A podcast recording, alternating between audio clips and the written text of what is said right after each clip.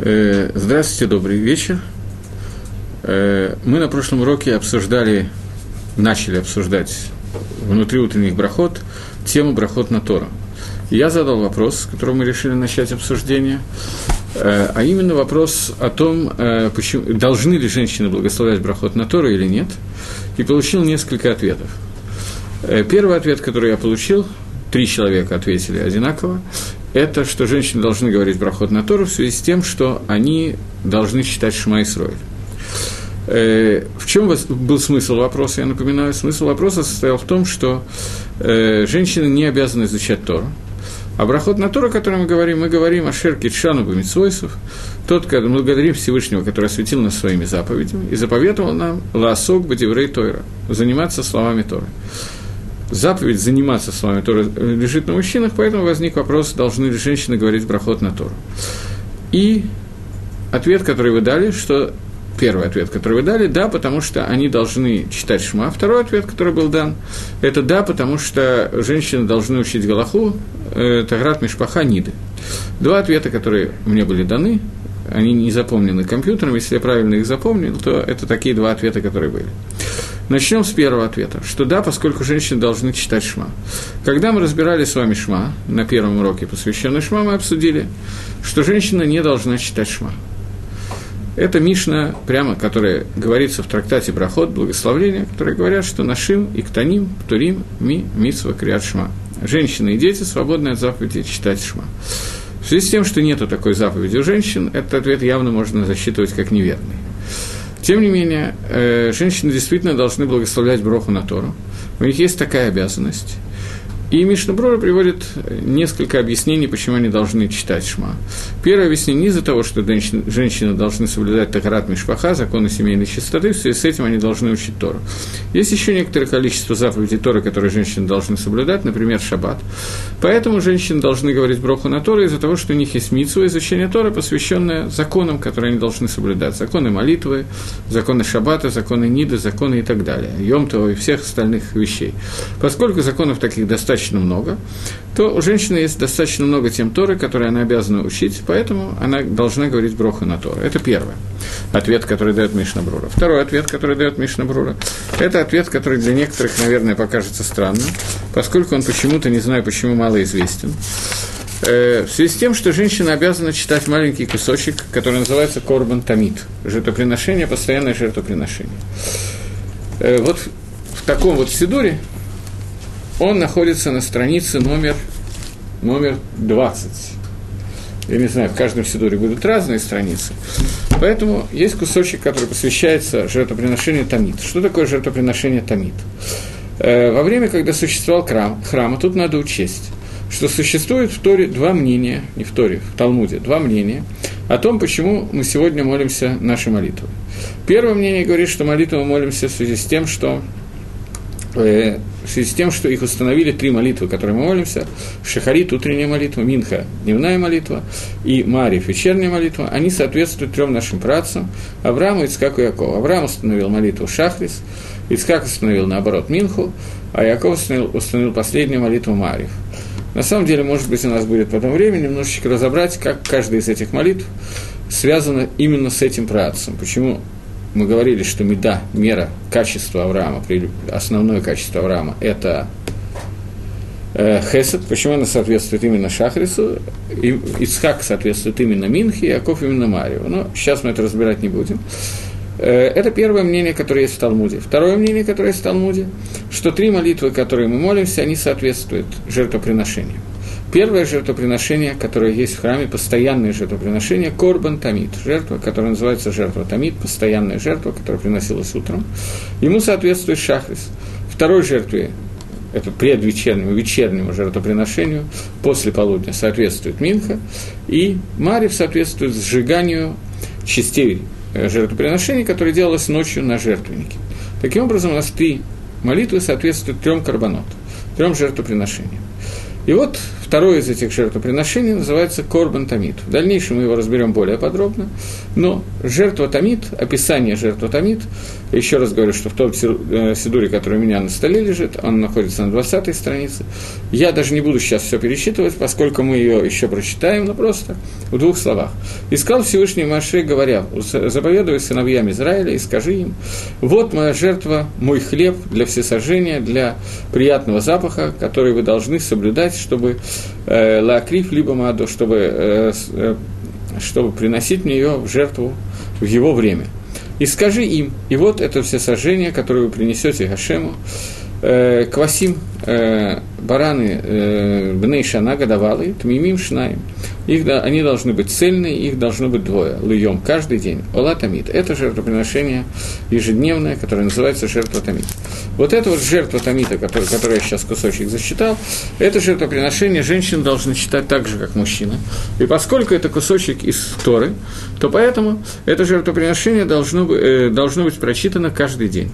В принципе, желательно два раза в день. Обычно принято читать один раз в день. И женщины должны его читать так же, как мужчины. И я думаю, что э, не только среди тех, кто меня слушает, но и среди тех, кто меня сейчас не слушает, есть достаточно много людей, которые не знают об этом и не читают эту жертву не только женщины, но и мужчины. Это жертвоприношение Мишнапрура пишет как одна из обязательных молитв.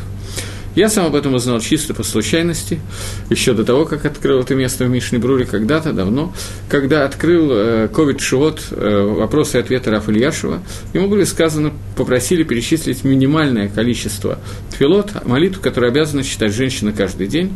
И я с удивлением там обнаружил, что женщина должна читать Корбан Тамид.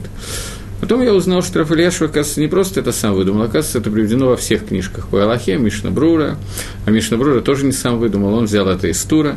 Э, Тур – это комментарий на… Э, не комментарий, Тур – это первый, такой фактически самый большой свод законов, который был написан на все части, и из него в дальнейшем был сделан Шульханорух. Тур собрал трех основных комментаторов Талмуда – Рифа, Рамбума и Роша, взял из каждого из них – те пескей Галаха, которые они взяли, и сделал общий клаль, общее правило, двое, а не больше, два больше, чем один. Поставил во всех их махлокисах, по мнению, где есть большинство, по мнению, где есть два посока. На, это, на эту книгу Турим он собрал и назвал его ее Арба Турим. Арба Турим – это четыре ряда. Четыре ряда, которые существуют. Четыре ряда – это Орохаим, законы повседневной жизни. Юридея – это законы, касающиеся кашрута, ниды, и так далее. Гаэзер – законы, касающиеся женщин, браки, разводы, денежные отношения между мужем и женой. И Хошин Бишпот – денежные отношения между людьми, когда один другому дал морду, одна собака укусила другую собаку, один бык заводал другого быка, собака укусила человека, сколько кому надо платить и так далее. Все эти законы сформулированы в Хошин Мишпоте. Это четвертый тур. Таким образом, четыре тура, которые он создал, он книгу назвал Арба Турим. Обычно называют просто тур. Э, человек по имени Рафьосиф Каро Бейт Йосеф написал на эту книгу комментарий, где он объяснил, откуда Тур все это берет, как по Сакрамбам, как по Сакрош, как по Сак еще кто-нибудь, Раф Альфаси. И после этого он добавил тех решений, тех первых комментаторов Талмуда, которые Тур не включил в свой псак. Из них он составил большую книгу описания того, как правильно левсок, который назвал Бейт Йосеф, дом Йосефа, поскольку его звали Раф Йосеф Каро, он так назвал.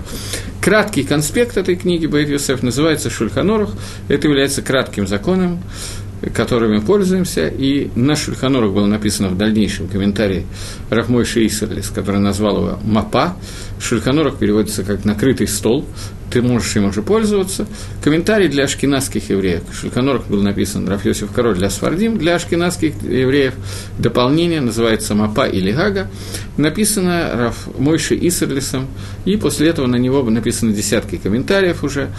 И мы в основном пользуемся для псаков, касающихся ежедневной жизни, мы пользуемся книжкой, которая называется Мишна Брура, которая написана Ховицхайму в городе Радин, он был там Рош Ешивой, небольшой Ешивой в Радине, и там он написал эту книгу, которая называется Мишна Брура. Написана она была примерно в 1890-х годах, первое издание, которое вышло, по-моему, 1798 год, если я не ошибаюсь, первое издание Мишны Брура, и она издается и переиздается до наших дней и, и так далее. У меня когда-то был один третий том этой книги, который был с примещанием самого Хофицхайма. Я ее, его вывез из Каунаса, там в синагоге в Каунасе сжигали книги, и нам позвонили, предложили, что мы забрали столько, сколько мы можем. Мы приехали вдвоем, забрали довольно большое количество, столько, сколько смогли унести. Книг оттуда, естественно, не всех книг, а только те, которые мы считали, что годятся к использованию. Через некоторое время выяснилось, что случайно я взял Мишну Бруру, которые были написаны Гаот Хофисхайма, карандашиком, он проверил, правильно ли она издана. Э, э, я думаю, что мы можем немножко двинуться дальше. Таким образом, два таама, из-за чего женщины, два смысла, из-за чего женщины должны говорить брох и на Тору. Это первое, что они обязаны изучать законы повседневной жизни. И второе, они обязаны читать Корбан Тамид. Таким образом, мы заодно выяснили важную халаху, очень мало известно, сегодня все больше и больше стало известно. В семинарах, наконец-то, учительницы стали в Иерусалиме учить девочек, что им надо молиться Корбан Тамид в обязательном порядке. Раньше это было почему-то еще лет 10 назад, это считалось как-то совершенно неизвестным, не знаю почему. Э, кроме этих тамим, пока мы оставим, теперь попытаемся разобрать слова и некоторые объяснения Брох на Тор. Я вначале зачитываю Брохи на Тор, если кто-то имеет перед собой Сидур, то можно попытаться следить для того, чтобы нам было просто удобнее учиться.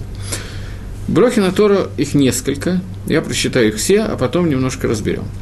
Баруха Ата Хашем, благословен ты Всевышний, Элокейну Мела Галам, царь наш, который, э, Бог наш, который царь всего мира.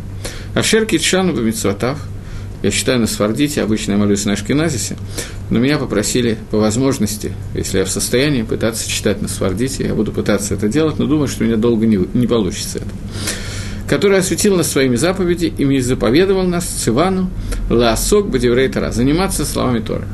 В этом месте есть махлоки спор между разными нусховод, между разными, не знаю, как сказать, сидорами, молитвенниками. Есть те, которые читают Вацивану Аль-Диврей Тора, о словах Тора, а есть, которые говорят, мы говорим ласок бативрей Тора, заниматься словами Тора. Поэтому мы будем разбирать именно тот нусах, который есть у меня, так как у меня оно напечатано, но все эти нускаот, они Масойра от Аншейк дала, традиция от мужей Великого Собрания, каждый из них есть, имеет свой аспект, довольно интересный, немножко, может быть, какого-нибудь коснемся. В этом месте, если кто-то слышит, как, как эту броху сказали вслух, в этом месте не надо говорить слово «Амен», поскольку броха здесь не кончается. Броха продолжается. В рф но и на. И смешай нас, нам, перемешай нам. Гашем Элакейну, Всевышний Бог наш – Эддиврей Таратеха Бафину, слова твоей Торы в наши уста. Вложи их, сделай так, чтобы они постоянно в перемешанном состоянии находились в наших устах. Убефи Амеха Бейт Исраиль, и внутри твоего народа Тома Израиля. Вания Анахну Цецейну, и будем мы, и наши потомки, в Цецей Цецейну, и потомки наших потомков, Амеха Бейт Исраиль, народ твой Израиль, Кулану Едей Шмеха, все мы будем знать имя Твое, Валамдей Таратеха Лишма, и будем учить Твою Тору Лишма, во имя Тора. Борухата Ашем Амеламет Тарала Аму Израиль. Благословен ты Всевышний, который преподает, учит Тору народу твоему Израилю. В этом месте говорится Амен, если кто-то слышит броху на Тору. В этом месте кончается первая браха, и, соответственно, начинается вторая браха. Вторая браха говорится не только утром, если кого-то вызывают к Торе в синагоге во время чтения Торы, тоже говорится это браха. Первая браха говорится только утром. Какая первая браха? Борохата Ашем Лакейну Мела Алам, благословен ты Всевышний Царь Вселенной, э, Ашир Бахар Бану Миколям, который выбрал нас из всех народов. Беколь Миколь Гамим, я оговорился, из всех народов. Ванатан лану Тарато, и дал нам нашу его, свою Тору. Бору Хаташим Натен Тарабу, это Всевышний, который дает Тору. На этом браха заканчивается. После этого принято сказать на самом деле. Это не обязательно. Но есть мнение, что если мы сказали броху на Тору, благословен на Тору, и после этого не учили Тору, то получается, что мы сказали броху непонятно на что. Так же, как примерно, так же, как когда мы говорим благословение на яблоко, а после этого яблоко не едим, то получается, что это браха леватола, браха, сказанная непонятно для чего и как. Поэтому, чтобы этой ситуации не возникло, принято, чтобы мы читали какой-то отрывок который Годится абсолютно любой отрывок, мы потом разберем, почему установлены те два отрывка, которые установлены. Рабонин Тикну и написали, установили и написали в Сидуре два отрывка. Один из Торы Шабихтав, из письменной Торы, другой из Торы Шабальпе устный тон. Бепаштус, мы можем сказать, на простом объяснении, мы можем сказать абсолютно любой отрывок. Установили эти два для того, чтобы не было броха, подвешенное в воздухе. Теперь вернемся к некоторым законам, а потом к некоторым объяснениям этой брахи, этих брох. Первое. До того, как мы сказали эти слова Торы, нам нельзя учить Тору. Человек проснулся, сделал на насилат едаем, сходил в туалет, сказал броху на насилат едаем, броху на туалет, броху Элакайни Шама, который мы в прошлый раз обсуждали. После этого он хочет поучиться до молитвы, до того, как идет в синагогу молиться. Такое бывает. В, в этой ситуации ему нельзя учиться до тех пор, пока он не благословил на Тору. Учить Тору без благословления нельзя. Есть спор относительно того, можно ли размышлять о словах Торы до того, как я благословил на Тору. Не говоря броху на Тору, могу ли я Лигаргер думать о Деврей Тора, о каких-то словах Торы. Это не пошут общий клад, что желательно очень сильно этого не делать, это зависит от того, выполняется или не выполняется заповедь Лима Торы, изучения Торы, в тот момент, когда я только думаю, а не говорю. То есть мысленно может человек учить Торы, или это не называется заповедь изучения Торы. Если это называется заповедь изучения Торы, то человек, который думал слова Торы, размышлял о них до того, как сказал Броху, он таки проблема с ним. Он нарушил определенные вещи. Он учил Торы, Тору без благословления. Это примерно как если человек кушает яблоко без того, чтобы сказать на него браху. Примерно. Таким образом, это будет проблемой. Это первое. Второе – это э, вторая шита Вильнюсского Гаона – который говорит, что заповедь изучения Тора только, когда мы говорим слова Тора. Диврей Тора. Диврей, так как сказано, диврей давар. Давар – это слово, говорить слова Тора. Если мы думаем, то в этом случае мы не, не выполняем заповедь изучения Тора, но при этом Михадеш делает нам такой хидуш, обновление, интересную вещь, Вильнюсский Гаон нам говорит, о том, что э, Лемайса, человек, который думает слова Тора, он не выполняет заповедь изучения Тора, но он выполняет заповедь, он выполняет заповедь заниматься Торой. Таким образом, тем не менее, э, есть такой посук «Ваигатам багем ямам валайла» и будете ими заниматься днем и ночью. Вот этот посук, эту заповедь можно выполнить даже путем размышления. Поэтому все равно Вильнюсский Гон говорит, что Лакатхила изначально мы должны сказать броху до того, как мы начинаем думать слова Торы. Бышады Адхак в трудный час можно думать до брахи. Такое можно, такое мнение существует, на него можно опираться. Э, после того, как мы это обсудили и выяснили, когда и где мы говорим брохи на Тору, я еще раз напоминаю, что их можно говорить не обязательно в синагоге. Человек, который проснулся, может сказать их дома. Остаться дома часок-другой поучить Тора, только после этого пойти на Шахрис. Шахрис мы должны закончить в районе Шманаэсра, прочитать в районе, я не знаю, там 8-9 часов утра, поэтому вполне человек, который хочет встать рано, бывают такие люди, они могут несколько часов учиться до Шахриса, но в этой ситуации он должен обязательно э, сказать Брохи в тот момент, когда он встал, до того, как он начал учиться. Я лично учусь и с одним человеком, у нас есть такая хабура в Бен Задарим между, не в первый, не во второй седр, а между ними, в, в обед, в обеденный перерыв, О, вспомнил, как это называется, в обеденный перерыв у нас есть такая хабура, я учусь с одним человеком, его седр йом, его распорядок дня примерно такой, он встает каждый день в 3 часа утра и учится до шахриса. После этого он молится шахрис, еще немножко учится, после этого приходит домой, кушает, и после этого едет в колледж с опозданием, всегда приезжает на час, для того, чтобы поспать в автобусе, чтобы, поскольку он работает раввином в одной из синагог, его там могут немножечко утруждать вопросами в автобусе, он хочет в автобусе поспать. Он едет из другого города, Иерусалим, это примерно 40 минут езды, он хочет, ему не мешали, чтобы этими 40 минутами учиться в автобусе тяжело, а поспать он восполняет тот недостаток сна, который получается за счет того, что он 3 часа начинает учиться. В такой ситуации, в такой ситуации действительно необходимо сказать брох на Тору сразу после того, как ты встал. Я пока это говорил, вспомнил такую историю, которая произошла в Ешиве Воложине. Равхайм из Воложина – это был одним из учеников Вильнюсского Гаона, и он фактически основал всю сеть, всю сеть сегодняшних литовских ешив. То есть они, они выросли все из одной ешивы, которую он сделал.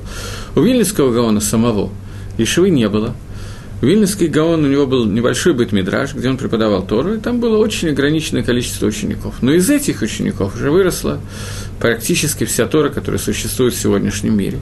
И вот Гаон Вильна, Вильнюсский Гаон, он э, один из его учеников, наверное, один из самых известных его учеников, не самый, известный, Рафхайм, он написал книгу Нефиш Гахайм, и он был Рош Ешива Ешиват, который так и называлась, Ешиват Воложин.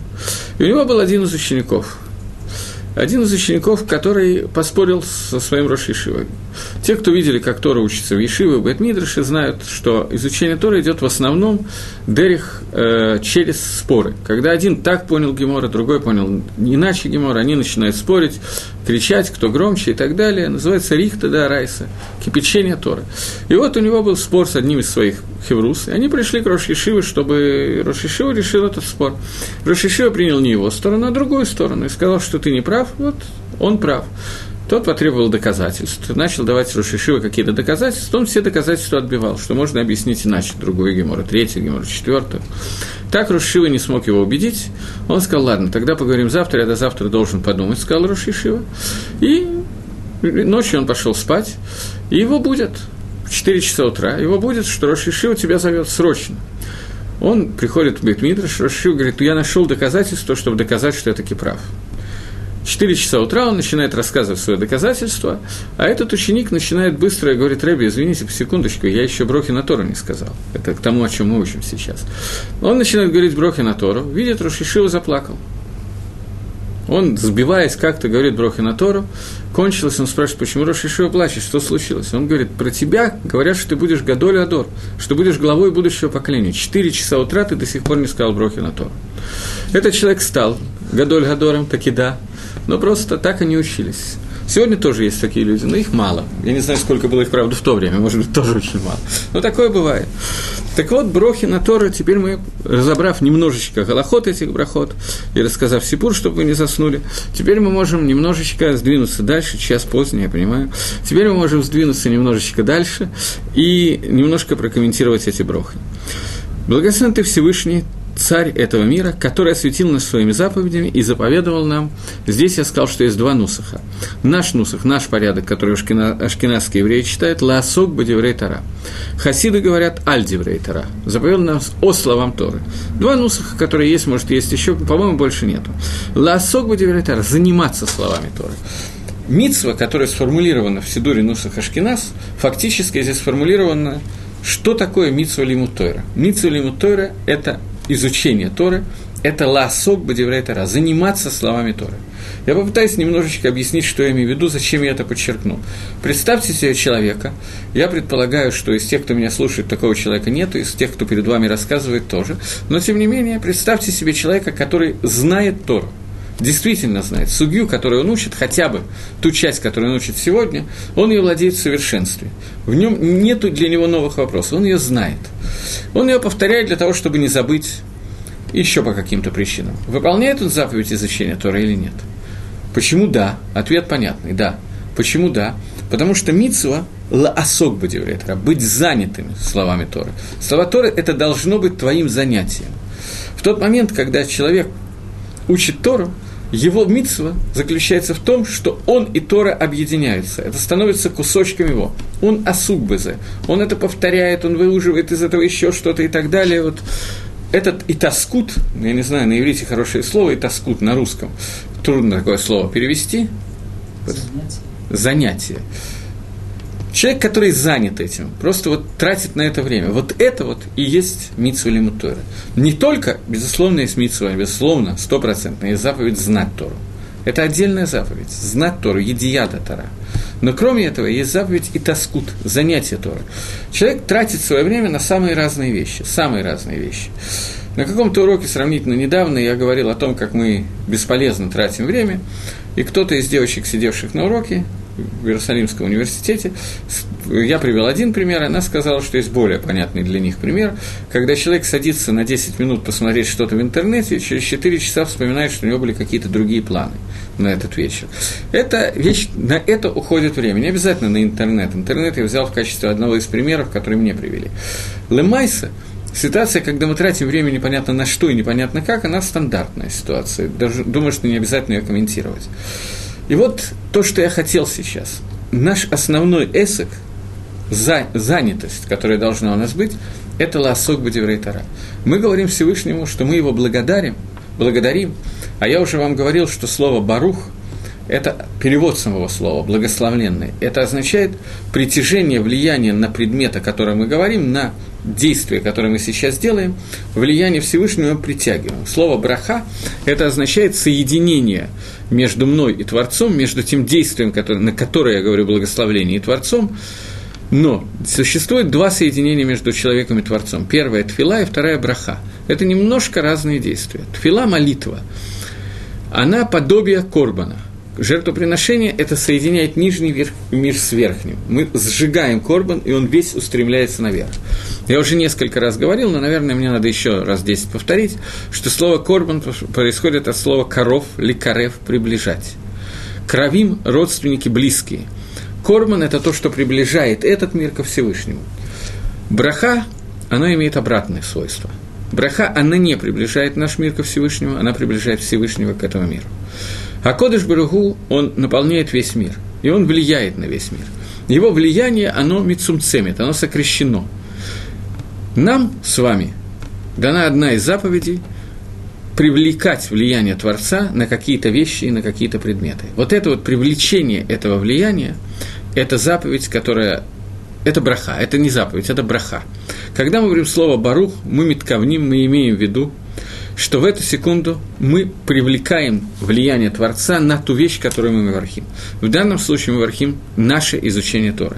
Мы благословляем Всевышнего, который заповедовал нас своими заповедями, а, заповедовал нам свои заповеди, осветил их нами, и заповедовал нам заниматься словами Торы. Таким образом, мы на наше занятие Торы привлекаем влияние Творца. Это сиюта дешмая, это помощь Всевышнего, когда мы лучше будем понимать слова Торы. И это еще одна вещь, которая лучше изложена в следующей брахе, поэтому не следующей, а в продолжении этой брахи, поэтому давайте пока прочитаем, а потом немножко займемся этим.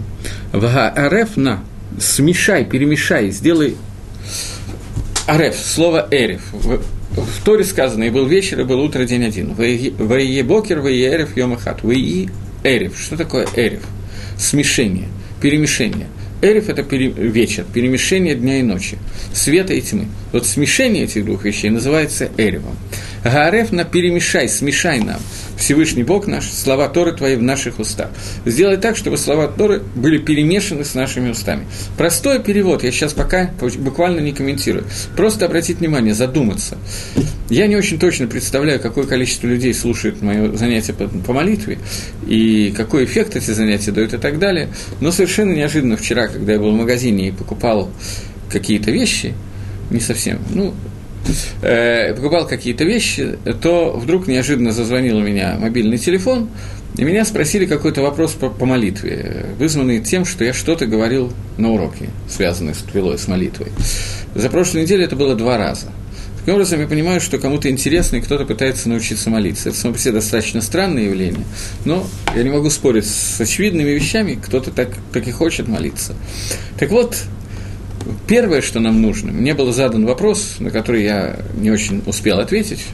Мне был задан вопрос, что нужно в первую очередь, на что в первую очередь нужно уделить внимание, когда человек молится. Не только человек, который начинает молиться, но человек, который уже какое-то время молится. Первое, на что надо уделить внимание, это понимание простого объяснения, простого перевода тех благословлений, которые мы молимся, благословляем.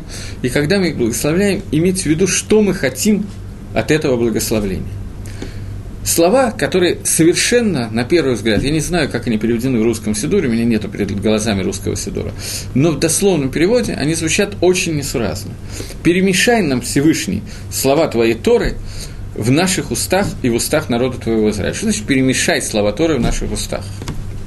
Чтобы мы полностью ничего не понимали в Торе, это мы и так справляемся, не надо благословления. Какой-то другой смысл, тогда его надо задуматься над ним перемешай наши уста. Не, мне не нужен русский сидур, если хочешь, ну, мне не обязательно его, я не, не имел это в виду, я просто хочу каким-то образом, чтобы заострить внимание. Я вначале дал дословный перевод, потом мы пытаемся его вместе разобрать.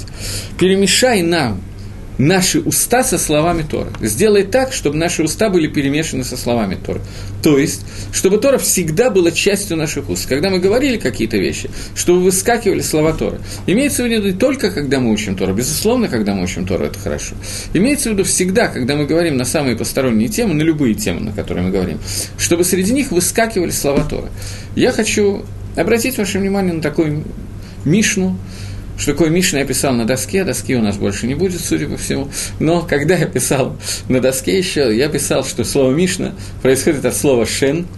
Шен – это зуб, шени – это два, шнаем – это два, лишанен – это зубрить, повторять и учить. Таким, словом, таким образом, слово «мишна» происходит от слова «повторение», «зубрежка» и так далее. В Мишне, в трактате Сука рассказывается, как э, Тови, человек по имени Тови, который был рабом – рабом, рабом Рабан Гавлиэля, но причем рабом таким, он был Талмитхохом, очень большим праведником и очень большим Талмитхохом, мудрецом Тора. Он спал в суке под кроватью. И спросили Рабан Гамлиэля, зачем Тови спит под кроватью. Он сказал, посмотрите, насколько он мудр, насколько он большой Талмитхоха. Он знает, что рабы не обязаны выполнять заповедь суки. И он знает, что он не обязан спать в суке. Поэтому он спит под кроватью. Человек, который спит под кроватью, он не выполняет заповедь суки, потому что он спит не под тенью суки, а под тенью кровати, скажем так. Имеется в виду кровать больше 10 тфахим, примерно метра роста, примерно. 90 сантиметров роста. Он спит под этой кроватью для чего? Чтобы экономить место, чтобы кто-то другой мог суки выполнять заповедь суки. А если он свободен на заповеди суки, то что его угораздило спать в кровати? Пусть спит у себя дома. Просто он хочет быть среди Талмидей Хахамим, среди мудрецов Торы, которые разговаривают. Потому что даже когда Талмидей Хахамим, мудрецы Торы, говорят на посторонние темы, их сихат хулин, их сиха, беседа, посвященная будним вещам, в них тоже, от нее тоже можно выучить Тору. Поэтому Тори не хочет ни минуты терять от возможности изучать Тору. Раван Гавлиэль поставил его в пример нам, немножечко всем, кто будет читать эту, будет учить эту Мишну, для того, чтобы мы знали, что сихат Талмидей Хахомим – это тоже Тора беседа, которую ведут Талмиды Хахамим, мудрецы на посторонние темы, в ней тоже содержится Тора. Это фактически обычный перевод этой брахи. Просто перевод. И перемешай нам Всевышний Бог наш, слова Торы с нашими устами, в наших устах и в устах народа твоего Израиля. И тогда что произойдет? И да будем мы, и наши потомки, потомки наших потом, э, потомков, весь дом Израиля, все будем знать имя Твое. Что значит все будем знать имя Твое? Имя Всевышнего. Мы не очень сильно с вами учим Тору, но имя Всевышнего мы уже выучили. Даже два мы разобрали. Одно слово из четырех букв, другое слово из пяти букв. Элаким переводится обычно в русском языке как Бог. Имя из четырех букв, которое нечитабельно, глагол «быть» поставлен одновременно в, четыре, в три времени, настоящее, прошедшее и будущее. Тот, который был, есть и будет, читается обычно как «мой господин» и переводится. Эти имена мы знаем. Что означает знать имя Всевышнего? Когда мы говорим о понятии знания, и мы это еще неоднократно будем с вами обсуждать, поскольку я считаю, что это должно войти в нас, быть, действительно мы должны это узнать каким-то образом. Сегодня очень популярно, особенно на русском языке, такое течение, которое называется хабат, произошедшее из аббревиатуры трех слов. Хохма, бина и дат. Э, по-русски оно все переводится как знание, три вида знания. Что означают эти три вида знания? Хохма по-русски переводится как получение какой-то информации, выучивание какой-то информации извне. Когда мне что-то рассказывают, и я узнаю какую-то новую вещь, это называется хахма, это называется получение информации. Следующий шлаф, следующий уровень. На, на основании той информации, которую я получил, я вывожу новую информацию. Я каким-то образом получаю из этого новые вещи. Это называется бина. От слова Бина разумения, наверное, по-русски надо перевести. Обычно принято считать, что у женщины при больше находится бина, чем чего-то другого. Это ее меда, это ее качество. На русском очень часто ее переводят как слово «интуиция», это неверный перевод, но который, тем не менее, что-то описывает. Потому что на самом деле интуиция – это не то, что я без всякой логики, как, непонятно каким образом, вдруг интуитивно понимаю, что здесь надо сделать так, а вот здесь наоборот. Интуиция – это немножко другое. Когда человек на основании своего жизненного опыта и той информации, которая находится внутри нее, та-то кора подсознательно делает выводы, что раз это так, то и так далее. И вот это вот понятие называется бина, и основное понятие, которое нас сейчас интересует, это дат – Юдея Шмеха, мы должны знать имя Всевышнего. Что такое дат? Первый раз слово дат употребляется в, Торе, на русском оно тоже переведется как знание. Но первый раз оно в Торе употребляется, когда сказано «и познал Адам свою жену Хаву». «Познал» – это значит, что они объединились и превратились в одно целое, соединились. Их тело стало одним телом, они соединились и так далее. Дат – это соединение хибур, соединение двух вещей. Когда я говорю, что я знаю что-то, это означает такое знание – от слова «ладат» я имею в виду. По-русски это можно все что угодно сказать, но на иврите. Слово «дат» означает такое знание, для которого мне не надо задумываться над предметом. Когда я нахожусь с этим предметом в полном объединении, он и я стали одним целым. Как Адам и Хава, которые стали одним целым. Из них происходит, когда люди становятся одним целым, муж и жена, то из них происходит одно общее тело, ребенок настолько они объединяются вместе. Вот это вот объединение человека с, каком, с каким-то материалом, вот это знание, называется слово «дат». На очень примерном примере я могу привести, что сейчас все, кто меня слушает, им не надо задуматься, сколько будет 2 умножить на 2. Это вещь, которую мы знаем. Мы с ней находимся в полном хибуре, в полном соединении. Слова Торы – настоящий уровень познания слов Торы – это когда мы их познаем настолько, что, зная эти слова Торы, эти слова Торы становятся частью меня. И здесь мы говорим о знаниях, о которых не надо задуматься. И будет весь народ твоего Израиля, все знающие твое имя. Знание имени Всевышнего. Я уже вам объяснял, но еще на одну минутку мы можем на это задержаться, на этом остановиться, что любое имя Всевышнего, любое имя Творца означает э, то влияние, которым этим именем Творец влияет на землю. Поэтому этих имен есть несколько, каждый из них определяет то качество, которым Всевышний влияет в этот момент на землю. Мы должны знать природу влияния человека. Юдея Шмеха – это означает понимающий природу, которой Всевышний влияет на этот мир. Веламдей таратеха лишма – и, те, и мы должны, наш народ должны стать, мы просим Всевышнего об этом, мы даем броху, мы притягиваем влияние Всевышнего на те вещи, которые мы только что обсудили, для того, чтобы мы и наши потомки стали ламдей таратеха лишма, стали учащими твою Тору лишма, во имя. Что такое во имя? Что такое лишма? Сейчас мы это обсудим. Конец брахи. Бору хата Ашем, благословен Всевышний, Амалавет Тарала Аму Израиль, который обучает Торе народ Израиля. Вначале обсудим вот эту вот часть. Благословен ты Всевышний, который учит Торе народ твой Израиль. Учит Торе твой народ Израиль. Мы сидим, те, кто это делает, в Бетамидраше часами, пытаемся понять какую-то вещь. Мы учим Тору, мы не понимаем, работаем и так далее. После всего этого мы говорим, что Торе обучает нас Всевышний. После всех трудов, которые мы потратили на то, чтобы понять какой-то кусочек Талмуда, мы говорим, что есть тот, кто обучает народ Израиля Торе, Всевышний.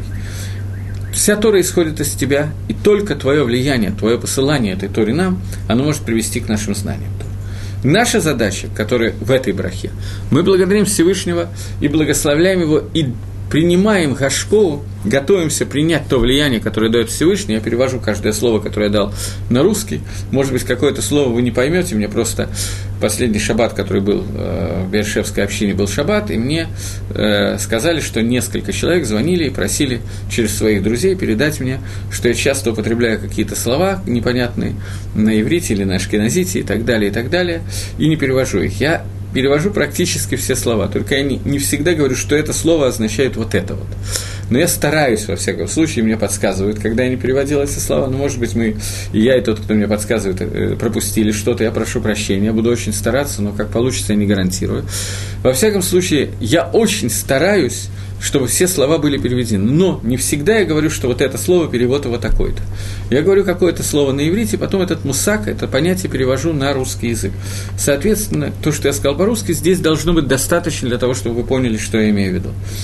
Так вот, когда, Всевышний, когда мы благодарим Всевышнего и привлекаем к себе хашпау влияние Всевышнего на то, чтобы мы могли учить Тору лишма, то здесь нужно понять, что означает это слово лишма. Дословный перевод на русский – во имя. Все, дословный перевод. Если я обойду столько переводом, то, в общем, непонятно будет ничего. Для того, чтобы объяснить этот мусак, это понятие, во имя чего, о чем идет речь, о каком изучении Тору лишма нужно учить, я хочу обратиться к Геморе. Гемора находится чуть-чуть в разных вариантах в двух местах. Гемора я забыл приготовить, поэтому я скажу ее по памяти. Одно место – это Геморе в трактате Бава Миция, другое – в Геморе Недоре. Гемора задает вопрос – за что Авда Хаарец, за что погибла земля. Имеется в виду, за что был разрушен Бейдамикдаш. За что был разрушен храм? Переведу Бейдамикдаш на русский язык. За что был нарушен храм? Отвечает Гемора за то, что есть несколько ответов. Тот ответ, который меня сейчас интересует, в ответ Геморе Баумицы. Гемора отвечает за то, что ло берху аль хила. За то, что они не говорили брахот на Тору, в начале, перед изучением Торы, не говорили проход на Тору. За это был разрушен храм. Тех брахот, о которых мы сейчас с вами, которыми мы сейчас с вами занимаемся, о которых мы с вами сейчас говорим. Эти брахот они не сказали, за это был разрушен храм. Гемора не до конца понятная. Непонятная. Хомер Авейра непонятен, но они не благословили на Тору. Но не, нельзя, это было неправильно. Но здесь Машма следует из этой геморы, что они занимались Торой. Если они занимались Торой, то как это могло вызвать, несмотря на занятие Торы, разрушение храма? Это первый вопрос, который возникает. Второй вопрос, который возникает, это вопрос, ведь мы читали много рассказов по поводу того, за что был разрушен храм. И знаем, что первый храм, о котором сейчас идет речь, был разрушен за три преступления. Какие три преступления? Первое – Гилой Райот, запрещенные связи между запрещенными мужчинами и женщинами связи. Вторая – Швихуд Дамим, пролитие крови, убийство. Третье – Авойдозора, идолопоклонничество. Если названы три авейры, мифураж названы, прямо названы три авейры, три преступления, за которые был разрушен храм, то что означает вопрос Гемора и от, ее ответ? За что был разрушен храм? За то, что они говорили брахот на Тору. Макэшер Какая связь между этими вещами? Что это означает? Это вопрос, который здесь возникает. К сожалению, не могу дождаться, пока вы дадите ответ на этот вопрос, и поэтому мне придется, я больше люблю, чтобы люди сами задумывались, пытались ответить на этот вопрос, но тогда мне будет нужно ждать некоторое время, а это будет не совсем правильно, что время ограничено. Поэтому я попытаюсь сразу сам ответить на этот вопрос, но я специально два-три раза повторил одно и то же, для того, чтобы у вас было время задуматься. Может быть, у кого-то были какие-то мысли, даже если вы не успели их напечатать. Поэтому я попытаюсь сейчас дать ответ на этот вопрос самостоятельно. Пшат и пашут такой, простое объяснение такое. Эмет ламито, истина, что евреи действительно делали эти три авейра. Швиху дамим, пролитие крови, гилу арайот, запрещенные связи – и авойдозора, идолопоклонничество. Но если бы при этом они благословляли брохи перед изучением Торы, то Всевышний бы дал им такую сиута дешмаю, такую помощь от Творца, что они бы смогли справиться с Яцергором, со своей Яцергорой, со своим дурным началом, и не сделать эти три авейры. Почему у них не было этой сиуты дешмая? Только по одной причине. Потому что они не благословляли на Тору перед ее изучением. Это не мой пируш. Это не я говорю это объяснение. Если мы немножко задумаемся, то немножко жутковато. Из-за той вещи, что мы не сказали брахот на Тора, из-за этой вещи это гарам, это вызвало то, что мы не смогли справиться с такими тремя авирот, что даже не хочется лишний раз повторять, потому что вы уже и так выучили. Непонятно. Ран в Геморе Нидорим, когда говорит то, что сейчас до сих пор говорил, это было Гемора в трактате Бава Мицы. То, что я сейчас начинаю говорить, это рам в трактате Недорим, в Геморе Недорим. Немножко на другой вопрос, связанный с брахот на Тору. Ран объясняет, что такое Тора лишма. Что такое Тора во имя Тора? Что такое брохи на Тору? Что мы должны учить Тору во имя Тора, лишма. Надоело мне говорить во имя Тора, это вещь, которая ничего не объясняет, поэтому буду использовать ту терминологию, которую использует Талмуд Бавли, лишма. Что означает изучение Тора Лишма, говорит Ран? И что означает, что они не благословляли на Тору? Что это значит? Они ведь учили. Браха всегда, ну, плохо не сказать броха на Тора, но, но тем не менее, вопрос остается вопросом.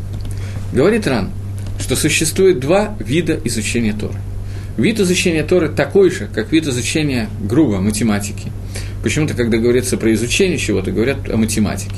Пусть будет не математике, а музыке, физике, химии, географии и что еще существует, я не знаю, биологии.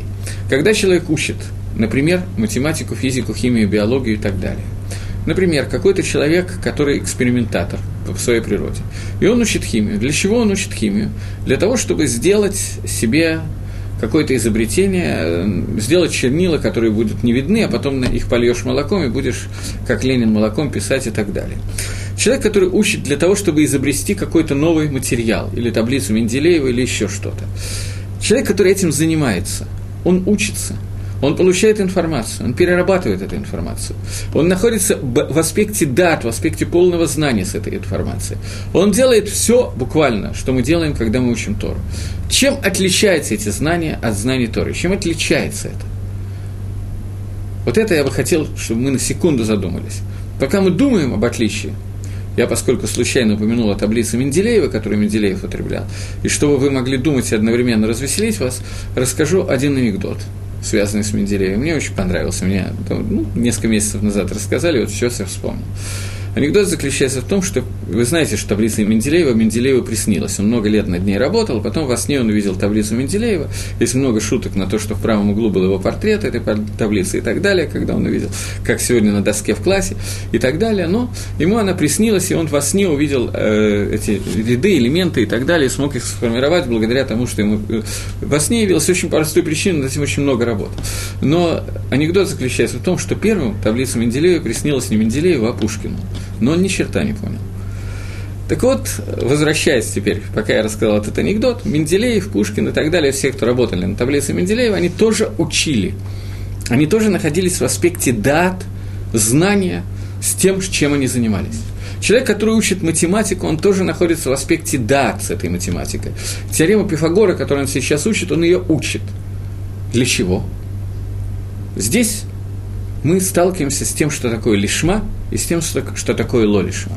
Для чего мы учим э, химию, математику и так далее. Любые естественные и неестественные науки. У нас есть какая-то цель. В чем состоит эта цель? Для того, чтобы с их помощью изобрести водородную бомбу, для того, чтобы с их помощью изобрести чернила, для того, чтобы и так далее. У нас есть цель, для чего мы это делаем. Тору можно учить двумя способами. Первый способ абсолютно тот же самый – мы учим Тору для того, чтобы знать, что от нас хочет Творец мира, и знать, что хочет Творец, как я должен утром встать и помыть руку вначале правую, потом левую или наоборот, с какой ноги я должен встать с кровати с правой и левой, э, как я должен приготовить чонт на шаббат для того, чтобы я не нарушил никакие законы шаббата, когда этот чонт будет стоять на плите в шаббат. Э, несколько, месяца три назад я услышал совершенно гениальное утверждение – супер, я не знаю, от какого лектора тетенька и правильно сделала. Не сказала мне, от какого лектора она это слышала, но я сказал, что она неправильно поняла. Я надеюсь, что так оно и произошло. Она утверждала, что человек, который не ест чон в шаббат, на одной из лекций было сказано, что он теряет свое дело в будущем мире. Гениальное изобретение – вот. Но, тем не менее, щелт изобретен в шаббат, потому что легче соблюдать законы шаббата, когда есть щелт. Нет никакой необходимости есть именно его, можно есть любую пищу, которая тебе нравится, но надо знать законы, как сделать, чтобы она была теплая или холодная, в каком виде есть шаббат, и т.д. и т.п. Мы можем учить Тору для того, чтобы знать, как правильно соблюдать субботу. Можем. Так же, как мы учим математику для того, чтобы знать, как правильно решить пример при поступлении на экзамен в институт. Больше она, в общем, для чего не нужна в основном. Потом мы забываем, но нам надо знать, как поступить в институт, чтобы и т.д. и т.п. Чтобы получить зарплату. Можем Тору учить с той же целью, чтобы знать, как правильно себя вести по отношению ко Всевышнему. За то, что так учили Тору, за это был разрушен храм.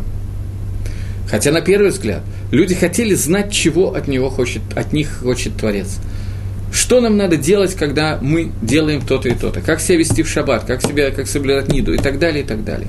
Это изучение Тора, и так должна учить Тору женщина. За то, что Амисраэль так учил Тору, за это был разрушен храм. За это они лишились такой сиута дешмаи, такой помощи от Всевышнего, что в результате храм был разрушен. Они, Авру, они сделали преступление, трех авирот, трех преступлений, которые мы говорили, швихут дамим, пролитие крови, убийство. Гилу Арайот запрещенной связи и Авойда Зора. Что значит изучение Торы лишма во имя Торы? Вот теперь мы подходим к ответу на этот вопрос. Какая должна быть кавана, когда мы говорим эту броху? В одной из них по Каболе, которой я боюсь употреблять такое название, очень модное сегодня слово, когда я говорю гемора, талмуд, что-то подобное, то это вызывает это неинтересно, это скучно, это все знают. Никто не будет читать, но все знают. Каббала – это что такое мистическое, и сразу вызывает какие-то мысли. Каббала – это также часть Торы, которую нужно учить точно так же с потом и кровью, а не просто рассказывать всякие майсос. Но в одной из книг про Каболе, книге Эцхайм, сказана известная фраза «Арайса выкодыш бругу кулахат». Тора и Всевышний – это одно единое. Тора – это мудрость Творца, это желание – то желание Творца, спущенное в наш мир. Уча Тору, мы выясняем, чего от нас хочет Акодыш Барову. Когда человек учит Тору, его кавана должна быть лишем митсва лимутора, ради митсва лимутора. заповедь изучения Торы ради заповеди изучения Торы. Заповедь изучения Торы, она включает в себя не только, что я должен учить Тору для того, чтобы знать, как себя вести. Это в первую очередь. Заповедь изучения Торы я должен вести, э, учить Тору для того, чтобы путем изучения Торы объединиться с мудростью Всевышнего. Когда мы учим вещи, которые на первый взгляд не имеют никакого отношения, на второй тоже, к тому, что может сегодня произойти, как, например, когда мы сегодня, сидя в городе Москве или Иерусалиме, в Бейтмидраше, будем в течение нескольких недель изучать, что произойдет, если бык, принадлежащий Рувену, забодал быка, который принадлежит Шимону, один бык стоил 100, другой стоил 150, а Невейла, э, убитое тело стоит столько-то, сколько надо платить, кому и как и так далее, и так далее. Я почти уверен, что в ближайшие две недели ни у кого из вас бык не забодает чего-то другого быка, и вам не надо будет платить, а если это произойдет, то стоимость будет уже не 150 зус, а будет измеряться в долларах или рублях, или шекелях, но в каких-то других единицах. И тем не менее, изучая это бадание, о котором мы сейчас говорим, мы изучаем, что такое дат Всевышнего, что Всевышний думает по этому поводу, и объединяемся с мудростью Творца. Это заповедь Лимут Торы. Таким образом, когда мы благословляем на Тору, изучение Тора лишма, мы должны иметь кавану, намерение, что мы учим Тору для того, чтобы выполнить заповедь изучения Торы и объединиться с Творцом. Если мы это делаем, то если бы мы это сделали, скажем так, во время первого храма, то он бы не был разрушен. Гемло барху аля Тора тхила, говорят Гемора. Гемора говорит в двух местах, что они не благословили броху на Тору в начале. Пшат этой Геморы означает, что они учили Тору так, как учат математику. То есть они учили Тору для того, чтобы знать, как жить в этом мире, как учат естественные науки – Тору надо учить на более высоком уровне. Это то, что мы, о чем мы благословляем эту заповедь. Ради того, чтобы мы учили Тор, чтобы мы, наши потомки, потомки наших потомков, весь Бейт Израиль, весь народ Израиля, были изучающие Тору лишма, изучающие Тору с целью объединиться с Творцом.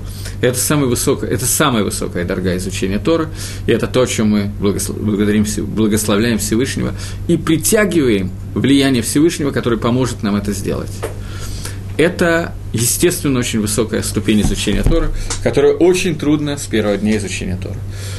Есть две геморы, два места в Талмуде. Два места в Талмуде, которые говорят о том, э, о том э, что есть два вида изучения Торы. Первый вид изучения Торы – это вид изучения Торы Лишма, и второй вид изучения Торы Лолишма, во имя Торы и не во имя Торы. Одна гемора говорит – Лайла милмат адам тараши лолишма. Пусть всегда человек учит Тору лолишма, не во имя Торы. Мишум Шибасафо и Елишма. Потому что в конце концов это приведет к тому, что он будет ее учить Лишма. Я перевел все, что я сказал на иврите, на русский. Э, потому что в конце концов он будет ее учить Лишма. Другое место Гемора говорит ровно наоборот. Что человек, который учит Тору Шило Лишма, мутав Шило Неврабалу. Тот, который учит Тору Лолишма, лучше было бы, чтобы он не был создан в этом мире, чтобы он вообще не учился. Тосфос, Тософот – это комментарий на Тору, на Гемору. Их вообще работа, за это они получали зарплату. Они брали Гемора в одном месте и в другом месте, и сравнивали, говорили, здесь есть противоречие, потом решали это противоречие. Это основная работа Тосос, не единственная, но это основная работа Тосос. Поэтому Тосос очень интересно учить, потому что нужно увидеть тонкий хилук, тонкую разницу между двумя вещами, о которых идет речь. И это не всегда так легко удается, но иногда удается, бывает такое. Так вот, Тосфос говорят, в данном случае это достаточно легко понять, что существует два вида, они говорят, что есть противоречие между геморрот. Так что, хорошо учить Тору Лолишма или плохо учить Тору Лолишма? Я не достиг еще ступеньки, когда я могу учить Тору во имя Торы. Не получается у меня это. Так что мне делать? Не учить вообще или учить Лолишма? Это вопрос, который задает Тосус. И Тосус отвечает, что есть два вида лолишма, два вида изучения Торы не ради изучения Торы. Первый вид изучения Торы, и в этом случае пусть учит, потому что в конце концов придет лишма.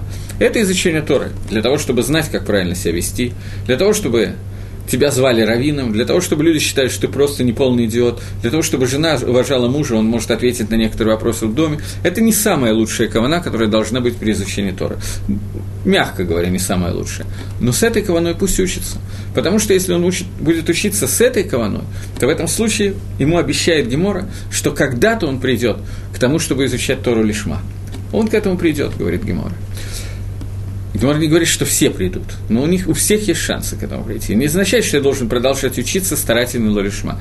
Понятно, что я должен работать над собой, стараться привести себя к состоянию лишма. Но, тем не менее, в этом что-то есть.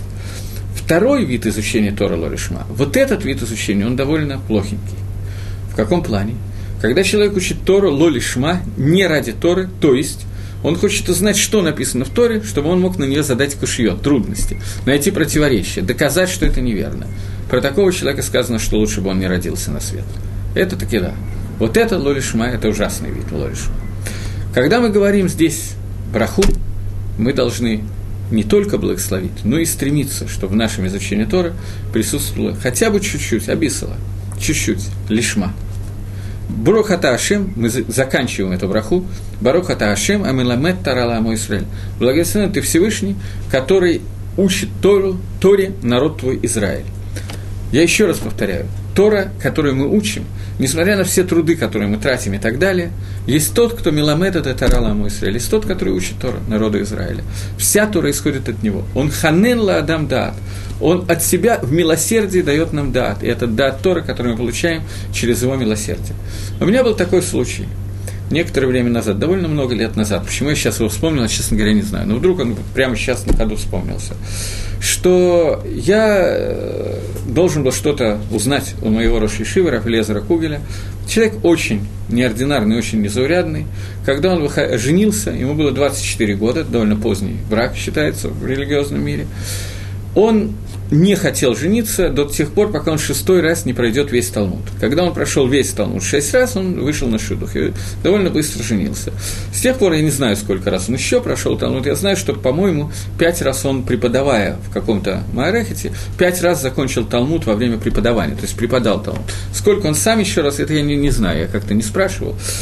Э, во всяком случае, очень большой Талмит Хахам, очень большой мудрец Торы.